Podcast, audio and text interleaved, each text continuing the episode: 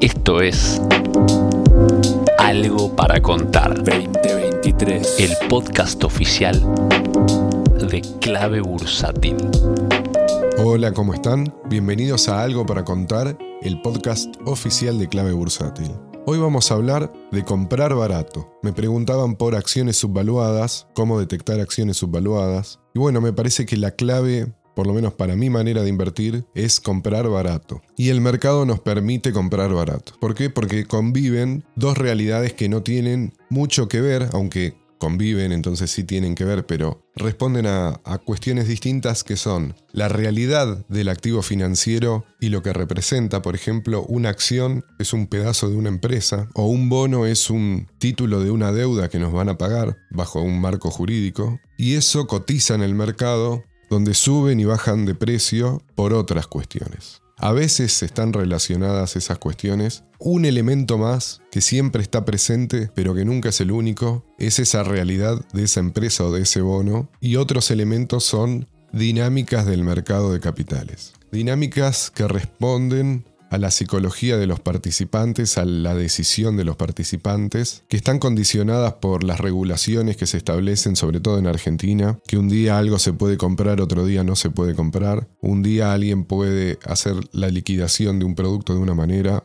otro día de otra, bueno. Hay movimientos generados por las regulaciones, movimientos generados por las expectativas del futuro en base a historias que, escuchamos y nos cuentan, los movimientos de capitales generados por la economía y la especulación de cómo será el futuro y cómo participan los distintos participantes del mercado que pueden ser nosotros mismos, fondos del exterior, fondos locales, patrimonios de grandes empresas, de familias, lo que sea, posicionándose dentro del mercado de capitales según su conveniencia, según los que le parece que es acertado para ellos. Entonces, está bueno que existan estas dos realidades a la vez, porque si existe una sola, no tenemos muchas referencias, tenemos solo referencias respecto a sí misma. Si a la empresa le va mejor o peor que en el pasado, o si le va mejor o peor que a otras empresas, si, si pudiéramos saber eso. Pero acá tenemos la relación con el precio. Y el precio se mueve entonces, a veces influido por la realidad del activo, pero mayoritariamente influido por estas otras fuerzas. Entonces podemos detectar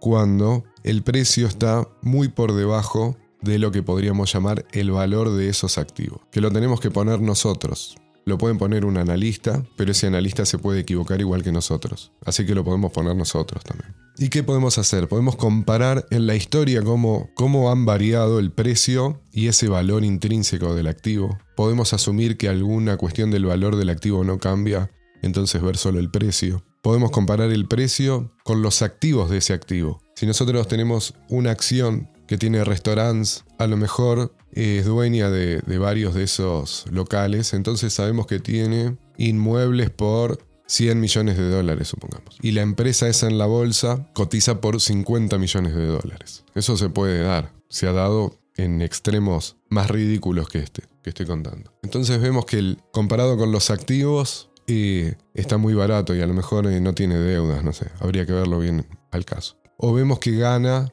la empresa gana en seis meses lo que vale por bolsa. Ha pasado con empresas argentinas. Y, y, ahí entonces uno se pregunta, che, pero esto es muy barato, eh, me parece un negocio, si compro. Y ahí automáticamente uno se va a encontrar con la justificación, la historia de horror de lo que va a pasar en el futuro, de lo que está pasando ahora, que hace que el precio ese sea el correcto. Siempre va a haber una tendencia a decir que el precio que está poniendo el mercado es el correcto. Por lo tanto nos deja en un limbo en donde no podemos ni comprar, ni vender, ni hacer nada, porque el precio del mercado parece que es el correcto. Y va a haber entonces una historia. En el caso de los restaurantes puede ser, no sé, no, todavía no se reactivó el, el nivel que había antes de, de que no se pudiera trabajar en 2020 con restaurantes, por ejemplo. No sé, alguna historia así. Supongamos que es una empresa que tiene campos por mil millones y cotiza por 500 en la bolsa, supongamos. Entonces, che, ¿por qué? No, porque el gobierno va a poner unas retenciones, porque como no le da el déficit,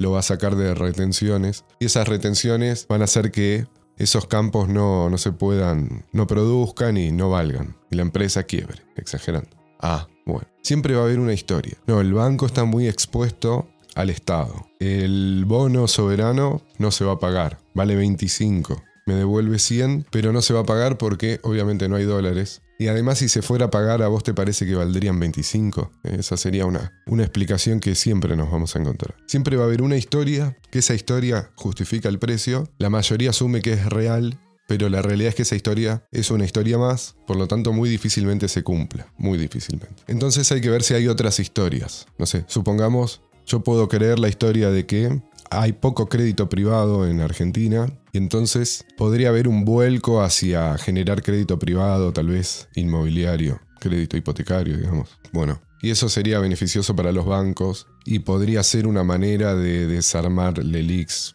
Por ejemplo, capaz que no pasa eso. Pero si pasa, el banco es el, está dentro de los sectores más eh, castigados del mercado, ¿no? Entonces, si no pasa que hay un plan Bonex que destruye el banco, posiblemente se gane plata con el banco. Con el bono lo mismo, no se va a pagar. Bueno, pero si se paga, rinde 4 a 1.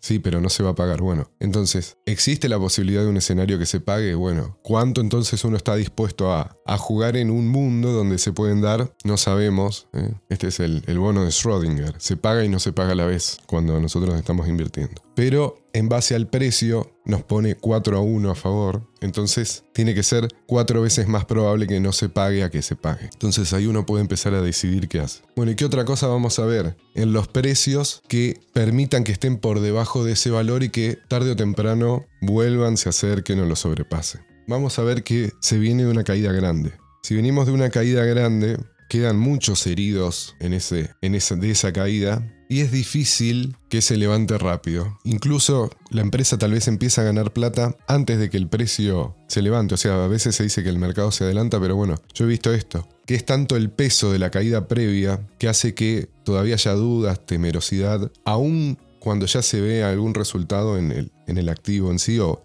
se ve que el bono se está pagando y todavía no reacciona el precio a, su, a subir a decir, bueno, lo pago como un bono que sí se va a pagar. Y bueno, y son entonces más dinámicas del mercado. Será temerosidad, será, vaya a saber, qué otras fuerzas producto de lo que están haciendo participantes, ¿no? En el mercado. Hay que entender eso, que en el mercado hay muchos participando y no necesariamente los precios están están ahí para reflejar un precio justo que a uno se le ocurre en todo momento. Entonces vemos que comparando el precio del activo con su pasado, con otros activos, con su historia, con lo que produce, con su patrimonio, con sus ganancias, con la potencialidad de desarrollar ganancias futuras, y vemos que un escenario neutral o positivo hace que el precio se tenga que ser más alto, nosotros ahí podemos optar por ir comprando o comprar algo o estar expuesto a eso, haciendo caso omiso de esa historia que justifica que el precio bajo está bien y que el futuro va a ser peor. Si nosotros podemos encontrar fallas en esa historia y además tenemos las posibilidades a nuestro favor, como que vamos a tener confianza en que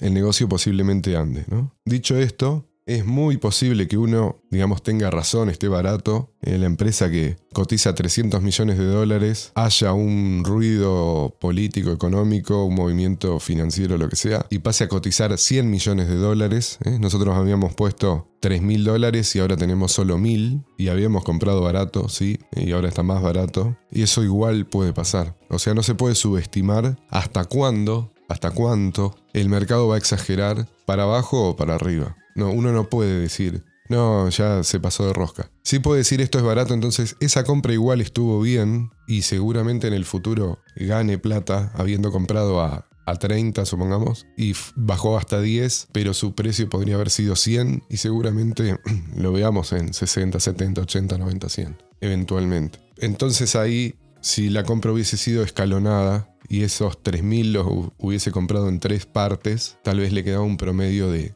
15 y no un promedio de, de 30. Y ganaba el doble. Ganaba el doble solo escalonando. Porque de nuevo no se puede subestimar hasta dónde se va a mover el precio. Hay gente a veces que está endeudada y tiene que vender. Y de nuevo hemos visto el petróleo en negativo. Así que listo, todo precio es posible. Bueno, pero cuando algo esté barato, uno puede ir comprando y teniendo la paciencia y teniendo la templanza de que a lo mejor lo va a ver más barato o de que van a pasar años hasta que lo vea más caro. Caso los bonos soberanos, valen los mismos dólares o menos que los últimos tres años. ¿Me siguen pareciendo baratos? Sí, hace tres años valen lo mismo. Eh, las dos, las dos realidades conviven, entonces depende cómo uno lo opere y cómo sea la paciencia y la psicología de uno, Si uno está 100% en esos bonos, se quiere matar. Si uno acumuló y qué sé yo y todavía está la expectativa futura positiva, por ahí está todo bien. Entonces, bueno, hay que ver cómo se juega. Pero a la larga, me parece, cuando se dan estos elementos de bajas, de historias negativas, de precios ridículos comparados con todo, comprando ahí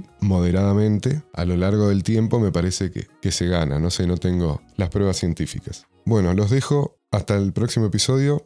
Chao. ¿Querés enterarte de la última información del mercado en tiempo real y sin costo alguno? Súmate a nuestra comunidad de WhatsApp en clavebursátil.com barra comunidad. Un espacio de inversores para inversores.